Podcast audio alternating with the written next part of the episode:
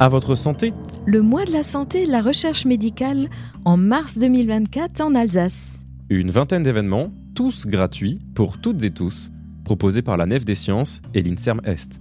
Ciné-débats, conférences, expositions, ateliers, jeux, semi-marathon. Retrouvez le programme complet sur la site de la Nef des Sciences. À votre santé Du 1er au 31 mars 2024 en Alsace. À, votre santé Wow alors euh, moi c'est euh, Julie Rogowski, donc j'ai 25 ans.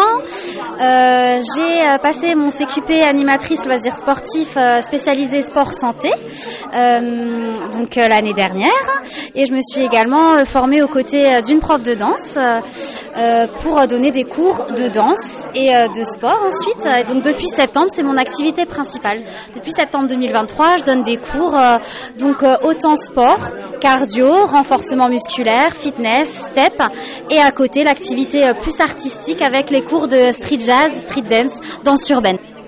Alors moi j'ai animé aux côtés de Fabrice Degoutte du coup. Euh, on a fait une animation participative sur le sport, la danse et la santé. Donc euh, Fabrice a assuré un peu plus la partie euh, théorique en expliquant voilà les douleurs, les troubles musculo-squelettiques, qu'est-ce qu'était vraiment la sédentarité, comment lutter contre cette sédentarité. Et puis moi j'ai un petit peu complété avec les activités loisirs qu'on pouvait faire à impact modéré par exemple. Et j'ai fini par une activité dansée où tous les participants ont pu apprendre quatre mouvements de base en danse et travailler leur coordination. Euh, un événement que je préfère dans votre santé cette année, euh, qui va se dérouler. Alors moi, je dirais, ce qui m'intéresse, c'est vraiment la, ce qui va se dérouler en concernant l'endométriose, parce qu'on entend tellement de choses différentes, de témoignages différents, et ça fait pas longtemps que ça bouge. Heureusement qu'il y a eu des célébrités comme euh, Laetitia Milo et Nora Malagré qui ont un peu mis cette maladie en avant.